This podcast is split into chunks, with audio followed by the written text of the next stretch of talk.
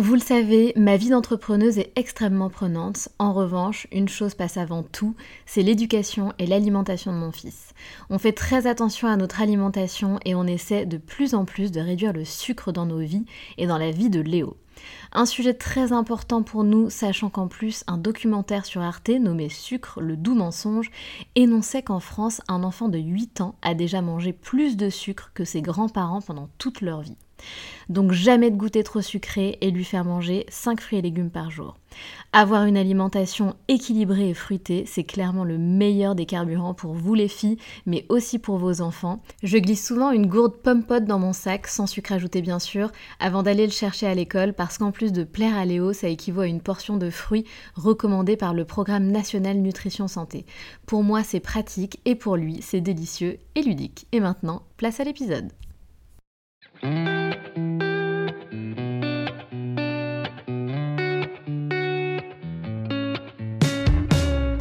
Salut, je suis Sandra et je te souhaite la bienvenue sur le podcast qui va te donner envie de réaliser tes projets et même tes rêves les plus fous. Notre mission, t'apporter de l'inspiration. J'échange avec des femmes qui ont osé s'écouter. Choix de vie audacieux, parcours atypique, projets fous, elles nous dévoilent tout sans filtre. L'idée, à travers chaque épisode, c'est d'adoucir tes peurs pour les remplacer par de l'audace et de l'enthousiasme. Du mouvement, du bruit, de la fumée, laisse-toi entraîner par les locomotives. Victoire est cofondatrice du premier média sur la mode éco-responsable. Médecin de formation et plus précisément radiologue, Victoire a fait un virage à 180 degrés.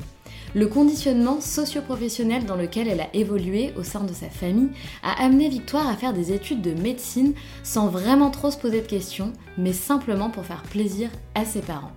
Cependant, Victoire a toujours eu une passion, la mode et les magazines, mais jamais elle ne s'était autorisée à penser que cela pourrait éventuellement déboucher sur un potentiel job. Elle se lance alors dans des études de médecine et obtient sa première année avec brio. Les années d'études passent, mais une question règne, est-ce qu'un jour dans cette même vie, une deuxième vie l'attend? Une vie qui lui ressemble, qui correspondrait réellement à ses envies. Elle va alors au bout de ses études et devient radiologue et part direction Paris. Qui dit Paris dit culture. Elle découvre le fonctionnement des galeries d'art, elle s'intéresse à l'économie solidaire, se rend sur les bancs de Dauphine pour assister à diverses conférences. Victoire se dit être hyperactive. Effectivement, même après ces longues journées passées à l'hôpital, elle ressent vraiment un besoin de nourrir davantage sa soif d'apprendre et de s'informer, et se met aussi à rédiger des articles pour un média. Elle décide également de se lancer dans un Master 2 EdTech au Centre de recherche interdisciplinaire de Paris, où elle apprendra les différentes méthodologies numériques et digitales pour apprendre des choses aux autres. Elle commence à faire beaucoup de recherches sur ce que dit la science vis-à-vis du monde de la mode. Et comme elle le dit, elle s'est prise dans la face toute la réalité sociale derrière l'industrie de la mode. Elle lit le best-seller Indignez-vous de Stéphane Hessel et elle est effarée. Oui, parce que sans le savoir, elle cautionnait l'esclavagisme et les méthodes scandaleuses causées par l'industrie de la mode. Mais malheureusement, comme la plupart d'entre nous. Passée cette phase d'indignation, elle commence à chercher des solutions. Victoire a toujours été l'amie qui conseille ses potes en termes de mode, qui donne les bonnes adresses, qui connaît les méthodes simples pour customiser les fringues, mais c'était aussi un annuaire ambulant, l'annuaire des bonnes adresses. Elle avait carrément créé un tableau Excel par arrondissement de Paris qui recensait toutes les bonnes adresses. Alors elle se dit, si tous ces gens écoutent mes conseils, peut-être qu'ils écouteront si je leur propose des solutions pour répondre justement à ces problématiques liées à la mode. Elle part en voyage et quand elle revient, elle réalise qu'elle veut développer un support médiatique en ligne. Elle en parle à son petit frère et ils créent ensemble The Good Goods. Elle finit son internat, devient chef de clinique jusqu'à ce que The Good Goods prenne de plus en plus d'ampleur. Elle troque alors définitivement sa blouse de médecin contre sa veste de cofondatrice de The Good Goods. Elle fait le grand saut, avec certes un parachute doré comme elle l'explique, mais elle fait le grand saut et elle l'assume pleinement. Finalement, elle a toujours été convaincue de sa légitimité à faire ses propres choix. Elle savait qu'elle ferait des études pour faire plaisir à sa famille et qu'ensuite elle choisirait son propre parcours. Sa mission à travers The Good Goods, bien être et bien faire à travers ses vêtements, pousser à une meilleure consommation mais qui ne soit pas restrictive. The Good Goods vient d'emménager à la caserne le plus gros accélérateur européen de l'industrie de la mode responsable.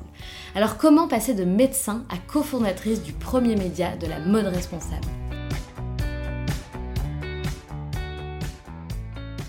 Salut Victoire Bonjour Sandra Merci infiniment, Victoire, d'avoir accepté euh, de, venir euh, témoigner sur les locomotives. C'est super, j'en suis très très heureuse.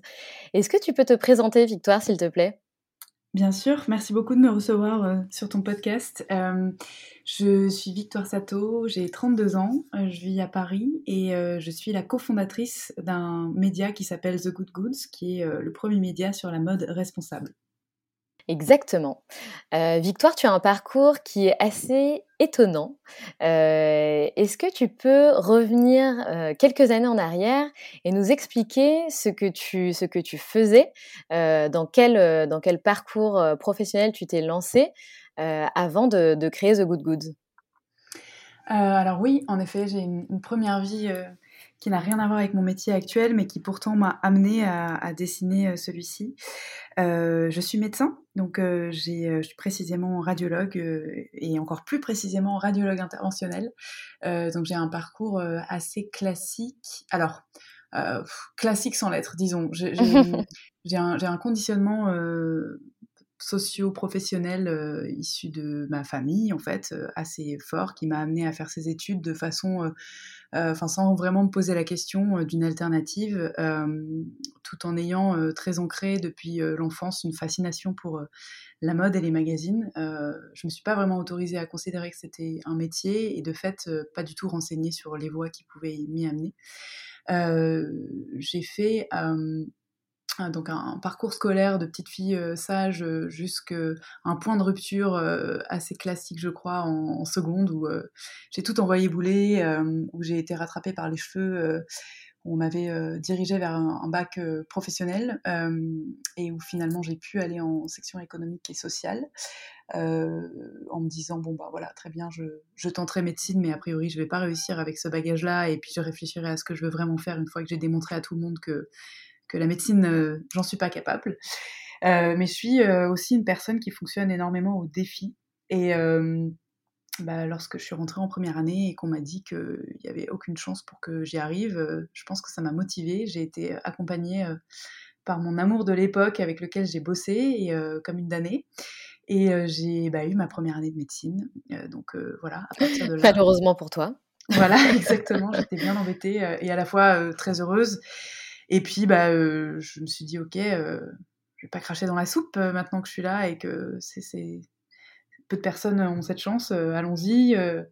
la médecine, c'est quand même un domaine absolument fascinant qui m'a intéressé beaucoup et, j'ai une soif d'apprendre de toute façon, quel que soit le domaine qui me caractérise aussi depuis que je suis enfant, qui fait que voilà, je me suis laissée porter par aussi un corporatisme, une, un sens de la fête bien sûr et tout un tas de copains euh, et, une espèce de diaspora euh, voilà euh, géniale que j'ai que j'ai connu et exploré pendant ben, 11 ans précisément. Parce que voilà je suis allée au bout de toutes ces années étant donné que en médecine tu peux pas t'arrêter au milieu du parcours en fait tu peux avoir des équivalences en tant qu'aide-soignante en deuxième année et infirmière en quatrième année, mais entre la quatrième année et la fin de ton diplôme, tu n'as tu n'as pas de, pas de passerelle en fait, donc euh, il faut finir. Euh, bon, chaque année, je me disais que c'était intéressant, mais que c'est pas vraiment là où j'étais très épanouie. Euh, je, bavais un peu sur voilà les étudiants, les études d'architecture, les études de mode, les études d'art. Je savais pas trop. Si j'avais une deuxième vie qui m'attendait ou si simplement ça devait rester de l'ordre du hobby. Et puis à côté de ça, comme je suis quelqu'un de très intègre et de très euh, discipliné aussi, euh, et que de toute façon la médecine euh, ne permet pas vraiment de, d'être étudiant dilettante, disons, avec tous les concours et, la, voilà, la quantité de choses à ingurgiter. Tout à fait. je me suis mise à fond dedans et je me suis dit que j'avais envie de me diriger vers la radiologie, qui est une discipline qui est aussi une des plus compliquées à avoir au concours de l'internat, dans une des villes les plus difficiles à avoir aussi, qui était Paris, parce que je pensais que euh, c'était ce qui me permettrait d'avoir le plus de liberté possible, en fait, de pouvoir bosser à distance, de télétravailler, de voyager, euh, potentiellement de, bosser même d'un autre, autre pays. Euh, et puis d'avoir cette distance, en fait, écran entre le patient et moi.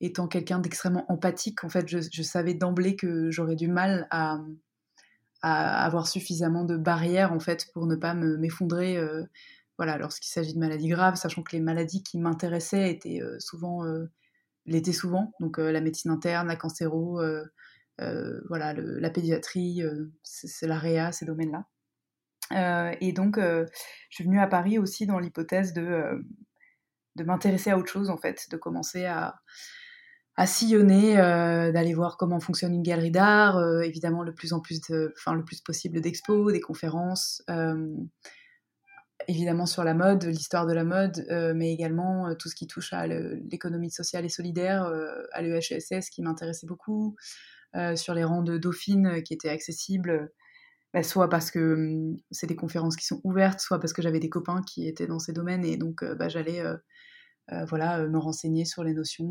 d'entreprise contributive, la RSE et tout tout ce qui m'intéressait, mais sans dans une forme de nébuleuse un peu floue et, sans savoir où ça allait me mener, mais j'avais une appétence intellectuelle pour ces sujets.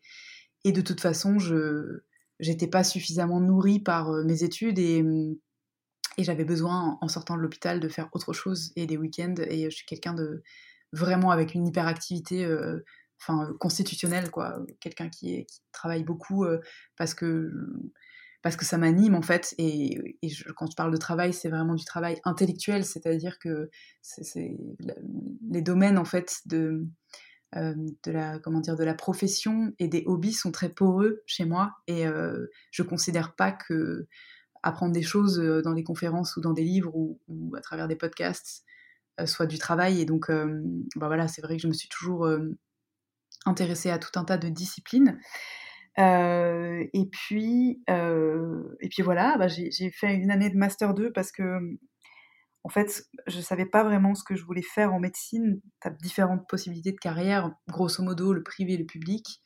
Et moi, j'étais plus partie sur une carrière publique parce que voilà, je faisais de, de l'interventionnel qui est de la chirurgie sous contrôle radiologique. Et c'est une, discipline que tu peux difficilement exercer en dehors d'un hôpital.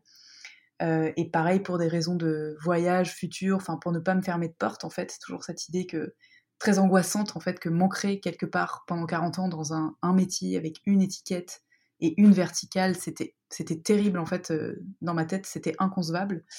Et donc je faisais le choix du non-choix, c'est-à-dire que je bah, j'ouvrais toutes les portes possibles et, notamment celle de l'universitaire qui te permet de voilà de faire ensuite de la recherche, de, de faire pourquoi pas de l'enseignement d'aller bosser dans un, labo euh, au MIT ou au Japon. Enfin voilà, je, voulais que ce soit possible et pour ça, tu es obligé d'avoir un double cursus universitaire, une thèse de sciences et une thèse de médecine. Et donc euh, la thèse de sciences euh, bah, arrive après un master 1 que j'avais déjà, un master 2 que j'ai pris un an pour réaliser, donc en 2016, année durant laquelle j'ai également bah, rédigé et soutenu ma thèse de médecine. Et puis, commencé à écrire en dilettante euh, pour euh, un média en ligne qui cherchait des pigistes au sujet de, de la mode. Euh, et donc, c'est comme ça que j'ai mis un premier pied en fait dans le monde du média digital. Et mon master 2 était thématisé un peu là-dedans. En fait, je voulais sortir de la médecine très classique et de la recherche. Je voulais pas, enfin voilà, faire des tests sur des, des rats en labo.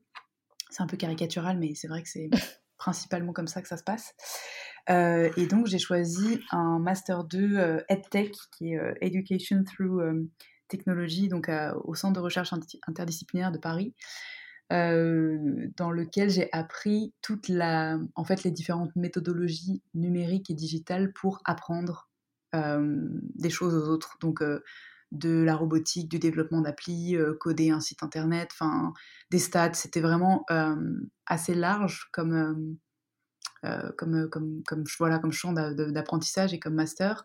Et donc, euh, bah, c'est à partir de là où j'ai mis un pied vraiment dans le monde plus de, de la pédagogie et de la communication apprenante euh, à travers des outils digitaux. Et alors, Victoire, qu'est-ce qui s'est passé? Tu es devenue radiologue, donc en parallèle, je comprends bien que tu, tu touchais un peu à d'autres choses et tu commençais à mettre un pied dans, dans ce que tu fais maintenant. Qu'est-ce qui s'est passé? Tu es devenue radiologue et ensuite, et en parallèle, tu as lancé The Good Goods ou, tu, ou pas du tout? Comment ça s'est passé? Ouais, c'est complètement ça. En fait, donc en 2016, quand j'ai soutenu ma thèse, il me restait un an d'internat avant mon clinica. Et en partant, enfin, j'avais quatre mois de vacances à l'issue de cette année scolaire. avant ma reprise d'internat. Et je, suis partie backpacker et, je, me suis dit, en fait, juste avant de, partir, j'avais eu à rédiger pour le média donc pour lequel je bossais un dossier sur l'impact d'abord social puis environnemental de l'industrie du vêtement. C'était pas du tout l'idée au départ, et c'est un sujet que j'ai proposé parce que j'avais notamment lu pas mal de choses de Anne-Sophie Novelle, de personnes qui s'intéressaient quand même à, l'écologie depuis des années dans des médias comme Le Monde, etc. Et je me suis intéressée finalement moi-même à cette thématique, et j'ai réalisé un travail de, en fait, de, sourcing bibliographique avec la même méthode que celle que j'employais en fait euh, pour faire une thèse ou des recherches en médecine, à savoir, ok, que dit la science en fait sur euh, sur l'impact des teintures, que dit la, science sur euh, voilà la quantité de flotte nécessaire pour fabriquer des vêtements, quelle est la, la prévalence de telle maladie chez les gens qui manipulent tel produit chimique qui servent à délaver les jeans, par exemple le sablage, c'était encore la grande mode à l'époque des jeans délavé avec des méthodes qui étaient absolument scandaleuses pour l'homme et pour l'environnement. Et en fait, en creusant, je me suis vraiment pris dans la face euh, toute la réalité de euh, d'abord sociale parce que c'est vraiment l'humain qui m'a amené à The Good Goods. J'étais euh, j'ai ce fameux enfin indignez-vous de, de Hessel. Hein. J'étais hors de moi de me dire que je cautionnais sans le savoir un esclavagisme enfin voilà sous couvert de néolibéralisme et de débridé, quoi, euh, à l'autre bout du monde, et, vraiment sans le savoir, euh, ben, des méthodes qui étaient scandaleuses et qui étaient, euh, qui étaient vraiment indignes. Et, et passer cette, cette indignation, en fait, est venue la phase de recherche de solutions. donc la découverte de marques qui travaillaient, qui étaient à l'époque très peu nombreuses hein, à, bien faire. Et il se trouve qu'en fait, ayant cette appétence pour la mode, ayant toujours eu un style un peu décalé, euh, je, pense que j'ai été éduquée à l'esthétique et que, et que je la revendiquais.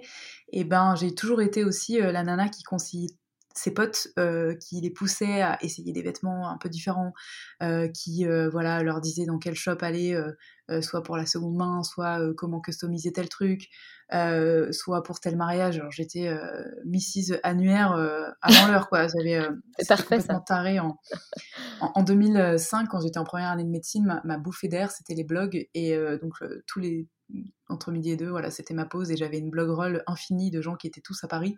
Et j'avais développé un tableur Excel monstrueux où j'avais classé par colonne et par ligne les arrondissements de Paris et les centres d'intérêt. Donc je savais te dire que dans le premier, il y avait euh, une boulangerie de dingue, un créateur de ci, de machin, et tout ça. Je m'étais dit, ok, ça c'est ma carotte quand j'aurais, euh, je te dis une bêtise, je fais un anachronisme, j'ai commencé ce, ce doc, j'ai commencé les blogs en 2005 et c'était en, 2000, euh, 2011, pardon. Euh, donc en, en 2005, j'étais en première année, 2005-2006. Et en 2011, j'ai passé l'internat, donc six ans après. Et c'était en 2011, quand je voulais Paris, que c'était ma carotte et que j'ai développé cet Excel pour, en me disant quand tu auras Radio Paris, tu iras tester ces adresses et tu remercieras ces blogueurs euh, de, t'avoir motivé. Euh, chose que j'ai faite par ailleurs, j'aurais écrit un gros mail à tous euh, en, ayant eu Radio Paris, mais en tout cas, voilà, j'étais vraiment le, enfin, la nana au bon plan et je me suis dit, ok, si, les gens m'écoutent pour ça, peut-être qu'ils m'écouteront si je leur propose des choses un peu nouvelles et qui sont en plus écolo. et en plus de ça, mon cercle premier était des gens euh, enfin au, pouvoir d'achat en devenir quoi parce que bah, les futurs médecins a fortiori des radiologues euh, clairement c'est eux qui ont le pouvoir de faire shifter potentiellement les marques à travers euh, leur pouvoir d'achat et, pas les personnes qui sont au SMIC ou au RSA donc donc c'est comme ça que j'ai pris conscience de tout ça. Long story short, en revenant de mon voyage, je me suis dit que j'avais envie de développer un support médiatique en ligne qui parlait de ces choses-là, mais sans savoir qu'en faire. Et j'en ai parlé à mon petit frère qui, lui, a un background business et qui m'a dit, mais en fait, moi, je monter une boîte depuis longtemps et pourquoi pas, euh, pourquoi pas celle-ci euh, Viens, euh, faisons-en quelque chose, créons une SARL et, on verra bien quoi. Et à partir de là, en fait, j'ai bossé soirée week-end sur The Good Goods et puis j'ai fini mon internat, j'ai été chef de clinique et puis j'ai exercé ensuite une année en libéral jusqu'à ce que The Good Goods devienne trop épanouissant et trop, trop conséquent en termes de volume du boulot pour que je puisse faire les deux. Et c'est comme ça que j'ai shifté complètement euh, et à partir du mois de septembre de l'année dernière. Donc, tu vois, c'est assez récent. Ouais, tout à fait. Et comment ta famille a réagi? Est-ce est que tu leur avais dévoilé déjà le, ce projet pendant que quand tu as commencé à, travailler dessus avec ton frère? Ou est-ce que c'était un peu un mode sous-marin et t'attendais d'avoir une sorte de crédibilité pour leur en parler? Non, non, ils étaient très au fait dès le départ. Bon, déjà parce que, enfin, clairement, ils, me connaissent et qui savent que je voyage partout, que je fais plein de trucs différents et que voilà, j'ai mis le projet euh, à la minute. Et ça les étonnait pas, euh, ça les a pas inquiétés non plus au départ parce que je pense qu'ils prenaient pas ça avec beaucoup de sérieux euh, et, et qui voyaient que de toute façon ça m'épanouissait. Mon frère, lui, c'est pareil en fait, bossé dans une start-up et donc avait quand même un taf à côté. Donc jusqu'à jusqu'à ce qu'on leur dise, ok, on fait le grand saut euh, ils ont ils n'étaient pas inquiets, ils regardaient ça de façon pas très convaincue, un peu amusée. Euh, mais on a bossé avec une partie de ma famille, puisque hum, mon oncle, qui est artiste et, graphiste, a développé le logo, le premier, la première version du logo, nous a aidé à bosser sur le site, enfin, donc nécessairement les gens étaient informés. Euh, mon entourage aussi était assez curieux et, pas du tout amusé me connaissant. en revanche, effectivement, quand je me suis décidée à vraiment enfin sauter dans le vide. Euh, mes parents étaient plus inquiets pour mon frère parce qu'ils savaient que, et d'ailleurs c'était assez complexe pour moi de, leur expliquer qu'il n'y avait pas vraiment de retour en arrière. Euh, mais euh, en gros, le, le, enfin, le, gimmick presque, c'était oui, non, mais de toute façon, toi, tu as un parachute doré, tu pourras toujours, tu pourras toujours, voilà, tu, tu auras toujours cette carte-là, quoi.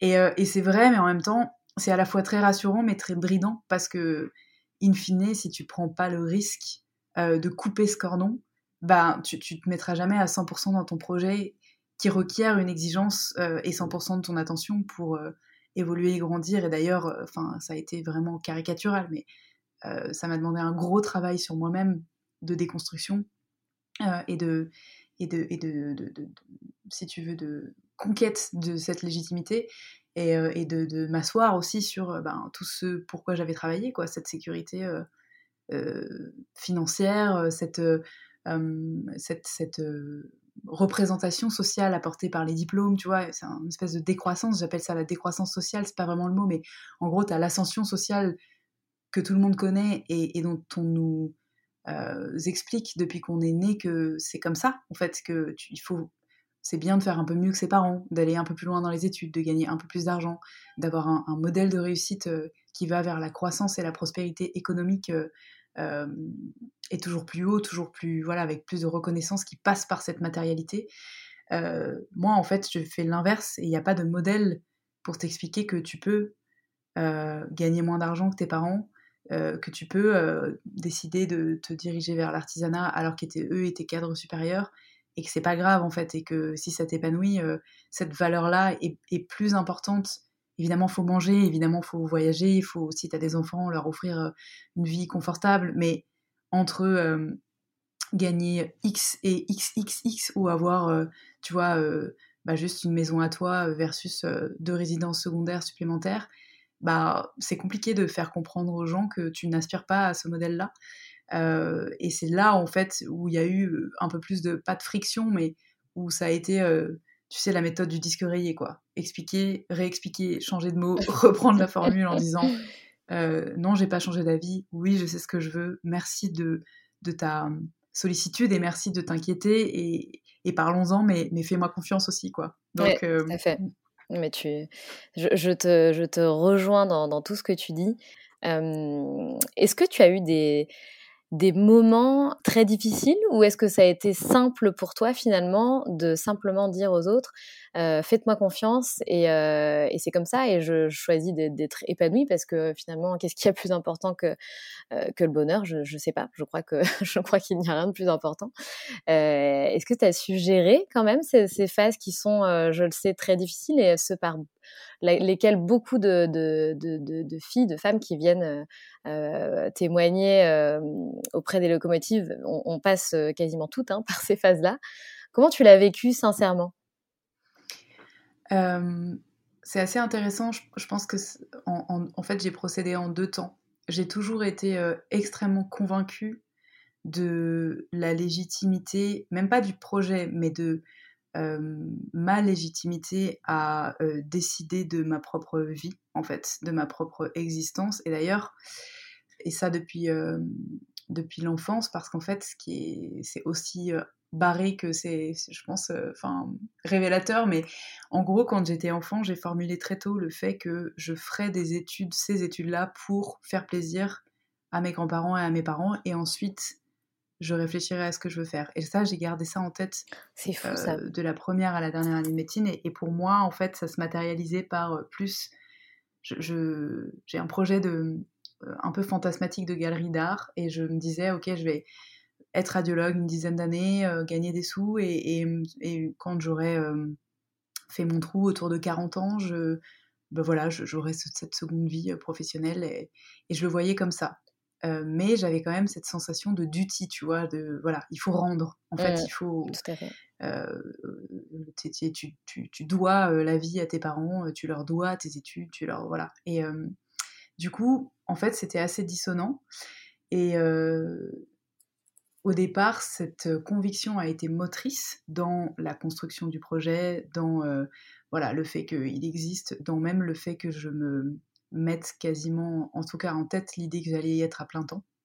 En revanche, là où il y a eu un blocage vraiment très difficile et dont je ne suis pas sortie toute seule, où j'ai été accompagnée pour justement, enfin j'ai été coachée en, développement personnel euh, par quelqu'un d'extraordinaire euh, à ce moment-là, c'est que, en fait, euh, je n'assumais pas ma casquette business parce que je ne viens pas du business, parce que la médecine, c'est un mindset qui est absolument opposé à tout ce que tu peux apprendre d'une entreprise. C'est donner ton temps, corps et âme, être à merci, être payé au lance-pierre, ne pas compter tes heures, ton temps de cerveau disponible et, ton, et ce que tu as dans ta tête est dédié à autrui, et nometteur quoi. Enfin c'est à dire qu'il faut que il faut euh, guérir il faut soutenir il faut porter il faut écouter.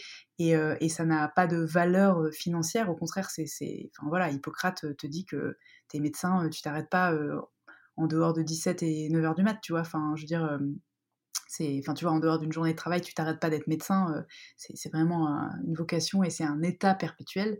Et du coup en fait quand j'ai commencé à faire du business euh, je, me disais, mais enfin, vous n'allez pas me payer pour mes, idées, tu vois, ou pour euh, ma plume. Enfin, ça me paraissait absurde. Et du coup, j'avais euh, beaucoup de mal à, malgré le soutien de mon frère, et heureusement qu'il était là, hein, et, c'est lui qui gère plutôt cette partie dans l'entreprise, mais j'avais beaucoup de mal à me crédibiliser et à me dire que ça allait devenir un métier et que ça n'était pas juste un hobby. et donc, c'est là où j'ai eu besoin d'être accompagnée par une personne avec qui j'ai bossé sur euh, la mémoire euh, transgénérationnelle notamment, et qui m'a fait comprendre euh, une chose très importante, c'est que en fait on ne doit rien à ses parents et que théoriquement le, vrai deal de la parentalité, c'est le fait de fabriquer un enfant auquel tu donnes tout en en attendant rien. Enfin, vraiment l'amour fondamental quand, tu, quand tu mets une personne au monde. Alors, je n'ai pas moi-même cette expérience, mais en tout cas, c'est comme ça que je le conçois. Et euh, je me suis dit, ok, si, finalement, si j'ai été conçue, euh, ça n'était pas dans, euh, dans, dans, Enfin, en tout cas, ça ne devrait pas être dans l'attente que je réalise quelque chose.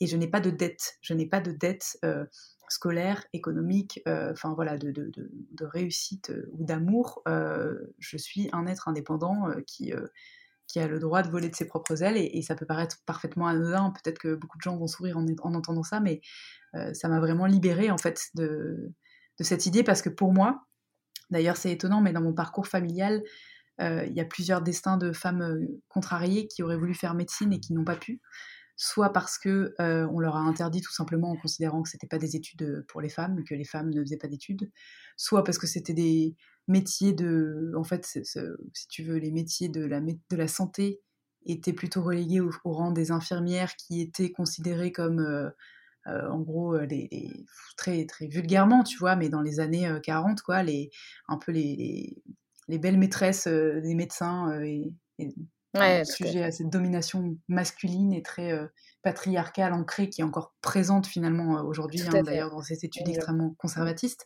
Mais mais donc, voilà, et, ma, et ma, mère euh, qui, euh, en fait, a été étiquetée comme quelqu'un littéraire et pas scientifique et qui a passé deux mois en première année et qui a complètement abandonné le truc et qui a toujours eu cette espèce de, euh, je pense, peut-être de revanche inavouée qui, que j'ai pris sur moi. donc, ces trois générations contrariées, tu vois, et bah, en fait, enfin c'est quand même assez ouais, assez caricatural de, de, de, penser que.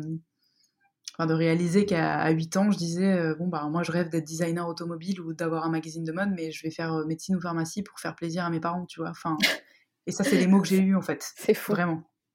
C'est complètement fou. Donc tu sors un peu, euh, tu casses les codes euh, finalement. Euh, tu, tu, décides de faire ce que tu as réellement envie de faire au fond de toi et tu crées The Good Goods. Alors qu'est-ce que ça veut dire? Pourquoi ce nom?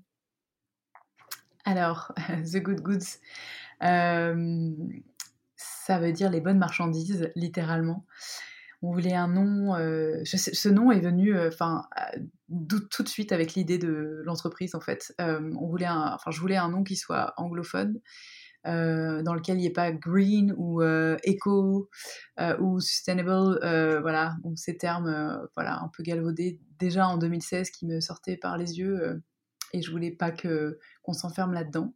Et puis euh, j'avais aussi la notion que ça allait toucher probablement le lifestyle en général, en fait, que j'avais autant envie de parler du vêtement, bien sûr, euh, en majorité, ce qui est le cas aujourd'hui, 80% de nos contenus portent sur la mode et le vêtement, euh, mais 20% de bah voilà, qu'est-ce qui m'intéresse à côté, la société, la, des notions d'écoféminisme, la la mobilité durable, euh, enfin euh, des notions d'appropriation culturelle, la pollution intérieure quand tu décores ta maison, enfin et du coup je voulais que ce soit quelque chose de bon et de bon au sens bah qu'est-ce qui fait que la vie serait meilleure, la vie serait bonne finalement pour tout le monde, épanouissante et, et qu'elle l'amène, ça je l'ai compris un peu plus tard, mais à améliorer l'état global de santé euh, de la population, plus sous une forme de prévention, sachant que l'état global de santé, c'est vraiment, euh, euh, enfin, dans la définition de l'OMS, tu as une, composante physique,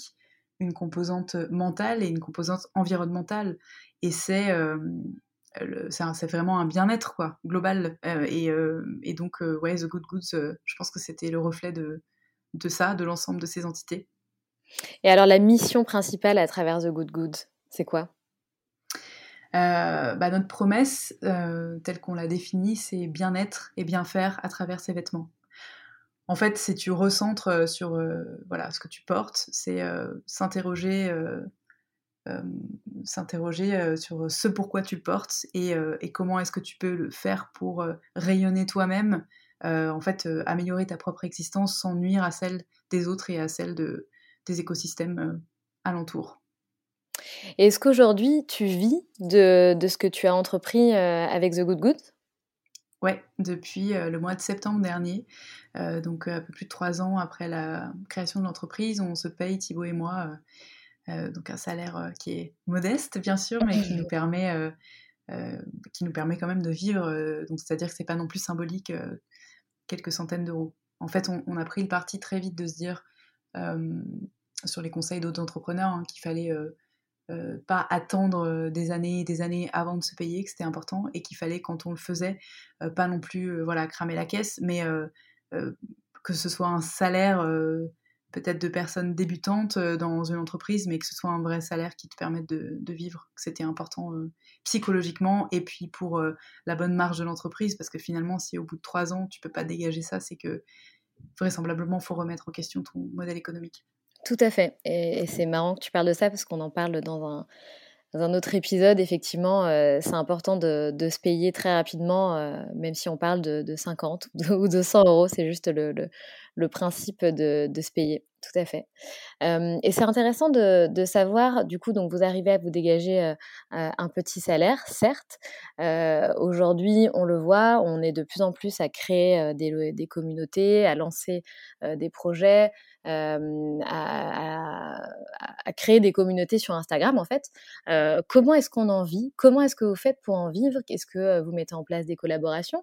Qu'est-ce que Qu'est-ce qui fait que, tu arrives aujourd'hui à te, dégager un salaire? C'est des questions qui ressortent très souvent, puisqu'on est beaucoup à se les poser en fait.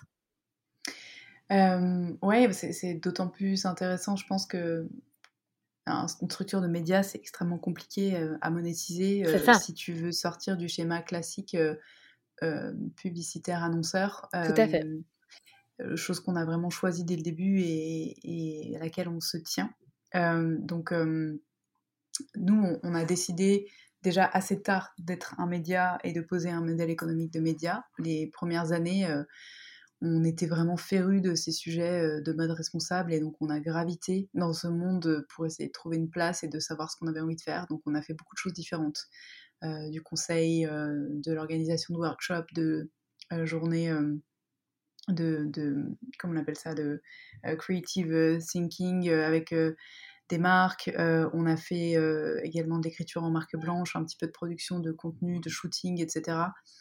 et l'idée, je pense que ça a été aussi vraiment un test and learn et, une manière de se rapprocher des marques et, des entités, aussi bien des jeunes marques éco-responsables que des, marques en transition, pour comprendre leurs besoins. Et on s'est rendu compte que ce qui nous plaisait et ce dans quoi on était fort, c'était vraiment le, le, forecasting, en fait, enfin, le, capacité à avoir une vision macro euh, de l'ensemble des sujets relatifs à, relatifs à la transition euh, écologique sociale de la mode. Donc ça va de euh, quels sont les nouveaux modèles économiques, tu vois, la location, le leasing, comment est-ce que se structure la filière de recyclage, quelles sont les nouvelles matières, quelles sont les tendances des consommateurs. Et évidemment, bah, toute la partie aussi, euh, voilà, économie circulaire, euh, réparation, etc. Enfin, quels sont les sujets sur lesquels, euh, à la fois, il y a une attente de la part des consos et des marques.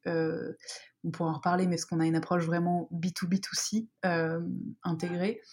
Et puis, quels sont, voilà, quels sont les innos, quelles sont les choses positives à mettre en lumière, toujours avec cette idée que, en fait, on se différencie probablement des autres médias qui parlent d'écologie et qui font un taf extraordinaire, mais euh, en, cela qu'on est absolument... Euh, en fait, on n'est pas punitif et on essaye euh, de pousser à une meilleure consommation qui soit pas restrictive et qui ne soit pas dans la contrainte, parce que c'est très difficile d'amener les gens à l'écologie quand tu leur proposes, si tu veux, le, verre à moitié vide, quoi. Euh, à savoir, bah, voilà de quoi vous devez vous priver, euh, voilà ce que vous devez euh, retirer dans votre quotidien pour être plus vertueux, etc. Et nous, en fait, on considère que ce qui nous a amené à ça, c'est la mode, c'est le pouvoir émotionnel de la mode, c'est c'est la créativité qui est offerte à chacun au quotidien à travers ses vêtements et qui ne, n'est pas dissocié, qui peut ne pas être dissocié de la possibilité de bien faire. Et c'est ça qu'on a perdu, en fait, à travers notamment la fast fashion, mais surtout la publicité massive, c'est cette capacité à conscientiser ce rapport aux vêtements et à la consommation de la même manière qu'on réfléchit aujourd'hui à est-ce qu'on va ou pas acheter bio ou local quelque chose qu'on mange. Et, et pour un vêtement, c'est beaucoup plus compliqué pour le cerveau humain de réaliser l'impact et ou les dangers écologiques associés à ce type de consommation.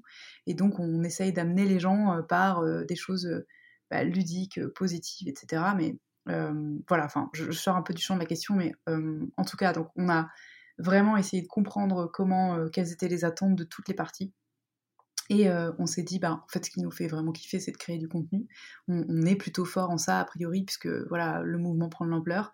Faisons un média. Et à partir de là, on a réfléchi à toutes les manières euh, de se monétiser euh, tout en gardant notre code éthique. Euh, ça veut dire quoi? Ça veut dire donc faire de la publi-rédaction sur maximum 30% de nos contenus. Donc 30% des contenus qui sont sponsorisés par les marques, sachant que il s'agit de, de toute façon systématiquement d'enquêtes journalistiques et d'investigations. Une marque qui vient chez nous ne nous donne pas son communiqué de presse, elle accepte d'être euh, en fait sujette à une enquête euh, sur euh, ce qu'elle veut relayer et elle accepte le jeu de la transparence et celui du, fait qu'on va donner notre avis positif ou moins positif avec recommandation sur The Good Goods. Et en fait, ce qu'on vend, c'est une crédibilité auprès d'une audience qui est solide et qui est intéressée. Si demain on greenwash, euh, ce qui est un des risques. Hein, euh, ben, en fait, euh, on perd notre audience et donc ben, on perd notre modèle économique. donc ça, c'est très important. Ensuite, ce qui est important à souligner aussi, c'est que nos critères de jugement ne sont pas ou sont au minimum subjectifs. C'est-à-dire que contrairement à un média de mode traditionnel qui va te dire cette collab super green et hyper cool pour cet été parce que c'est tendance, ça c'est parfaitement subjectif. Nous, on va te dire, bah, en fait, cette matière, elle est recyclée selon tel processus, elle est labellisée par tel et tel organisme, elle est fabriquée à tel endroit et on connaît, on a reçu les factures, tu vois, prouvant que les fournisseurs sont vraiment ceux avancés par l'entreprise. Enfin, ce sont des éléments tangibles qui ne qui sont intermédiaires en fait, qui dépendent de tiers et c'est ce qui fait notre valeur ajoutée. En fait, on, dit souvent que The Good Good c'est la science-based fashion en, comparaison à la science-based medicine qui est le, en fait la médecine fondée sur des preuves. Bah c'est la mode fondée sur des preuves, c'est-à-dire que oui, on parle de mode, euh, mais on parle de mode euh, responsable et on va te montrer pourquoi. Et c'est pas parce que moi, Victoire Sato, j'ai décidé que cette marque, elle était responsable euh, parce que j'ai envie de te le raconter. C'est parce que je peux m'appuyer sur des, choses qui sont mesurables, qu'on est assez tranquille de ce point de vue-là. Ensuite, on a notre annuaire de marque, qui est un annuaire dans lequel les marques s'inscrivent donc tous, les, tous les ans. pareil, elles sont soumises à une forme d'audit. Elles nous envoient les copies de leur certification, de celles de leurs fournisseurs, la liste des partenaires avec lesquels elles travaillent. et puis on fait ensemble donc ce travail de, de, de, mise en lumière en fait de ce qu'elles font et sur une fiche qui permet en fait aux utilisateurs et aux utilisatrices de trouver en quelques clics ben, une culotte menstruelle, une paire de collants, un jean, un t-shirt, euh, selon de 11 critères qu'on a définis euh, dans une charte. Et donc annuellement, euh, les marques sont révisées, parce que ce qui est important pour nous aussi, c'est qu'elles fassent la démonstration cyclique d'une volonté de s'améliorer, en fait, dans leur process. Et on fait également une, on a une, partie agence de gestion d'influence engagée. En fait, on bosse avec un pool d'une quinzaine d'influenceurs et d'influenceuses qui sont des, des personnes qui portent des messages d'engagement sociétaux ou environnementaux et qui ont à la fois des communautés qui sont, qui sont fortes et en, enfin, qui croient en eux et à la fois avec lesquelles on va pouvoir bosser sur... en fait, nous, on va leur apporter des, contrats avec des marques qui sont responsables et dont on aura vérifié les engagements parce que eux-mêmes et elles-mêmes sont soumises à des cinquantaines de mails par jour et, n'ont pas forcément les moyens et le temps de faire le tri sur ce qui est bien ou ce qui est du greenwashing. Donc on a ce premier rôle de filtre et ensuite on a un rôle d'accompagnement euh, euh, sémantique. On travaille euh, voilà, le, les, éléments de langage avec la marque et avec la personnalité d'influence pour que la campagne ait vraiment une, une résonance forte et leur apporte non pas enfin le fait d'être sold out sur un produit, mais de la crédibilité sur bah, ce que fait réellement cette marque. D'accord. Franchement, c'est euh, très impressionnant. Euh, c'est extrêmement structuré et je pense que ça va en inspirer euh, plus d'une. Merci, beaucoup, Victoire pour, pour partager toutes ces informations avec nous. Quelles sont les, les ambitions à venir alors pour The Good Goods bah écoute, euh, déjà, euh, continuer sur cette lancée, ce sera pas mal. On, a, euh, on vient d'emménager à la caserne. donc qui ah, génial Ouais, le Bravo premier accélérateur, merci. Premier accélérateur de, de, mode responsable à l'échelle européenne, qui a un, immense lieu magnifique, une ancienne caserne de pompiers à Paris de 4000 m2 qui a été... en fait, je, si je dis pas de bêtises, hein, c'est un appel d'offres de la mairie de Paris qui a été gagné par une structure multi-tête euh, avec différents capitaux, mais euh, qui euh, donc accueille une trentaine de marques de mode et une quinzaine de marques de maroquinerie, mais également propose des masterclass pour des marques conventionnelles en transition.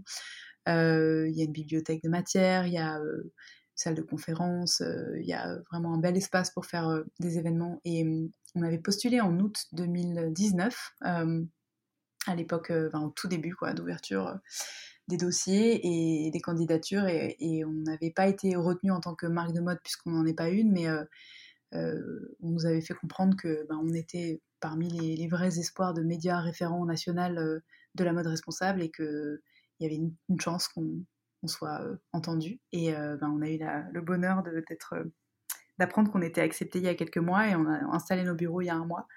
Donc euh, on est trop content. Euh, on a une équipe qui grandit, une audience euh, aussi qui est en croissance forte sur, tous les réseaux. Donc on est en train de développer pas mal de choses encore de ce point de vue-là, parce que c'est vrai que tout l'enjeu, c'est aussi d'arriver à transformer des messages complexes en des choses accessibles à des, à des, communautés qui n'ont pas tous le, même degré de pas toutes le même degré d'éveil.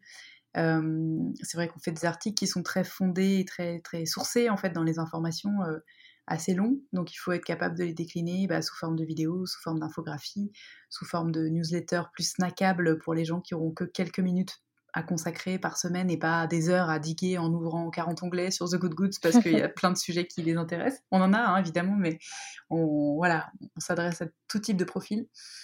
Euh, donc oui, de, de, bah, de, continuer à grandir et, de et d'arriver à toucher le plus de, personnes possible, ça ce serait vraiment euh, ce qu'on peut nous souhaiter euh, pour le futur. On a un podcast aussi qui marche super bien, qui s'appelle Onward Fashion, qui est plus à destiner des professionnels, mais dans lequel on reçoit euh, avec euh, joie de plus en plus de grandes marques qui veulent venir en fait parler de ce qu'elles font.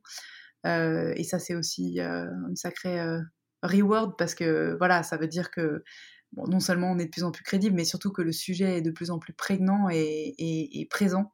et ça, c'est vachement chouette parce que depuis 2016, c'est hallucinant la façon dont les choses bougent. Euh, on est hyper fiers aussi de faire partie de, cet écosystème et de le voir euh, de l'intérieur. Donc, euh, écoute, je crois que oui, vraiment une croissance saine et sereine, ce serait ce serait ce qu'on souhaite le plus. Et je vous le souhaite. En tout cas, vous êtes clairement au, sein d'un très bel établissement qui vient d'ouvrir. Hein, c'est ça, la caserne, ça vient d'ouvrir ses portes. C'est pas encore ouvert au public. C'est pas encore ouvert, d'accord. ce sera ouvert officiellement en septembre. D'accord. vraiment. Ok. Mais on, est dispo, on a une super machine à café. Si vous voulez passer, un petit message et, et on s'arrange. En tout cas, c'est une très très bonne nouvelle et, et ça ne peut être qu'un très beau tremplin, c'est certain. merci Victoire, franchement, merci infiniment. C'était hyper enrichissant, hyper intéressant. Merci de nous avoir dévoilé tout ce que tu as, tout ce que tu as dévoilé aujourd'hui. Est-ce que tu aurais pour finir un conseil, une phrase que tu aimerais partager avec nous?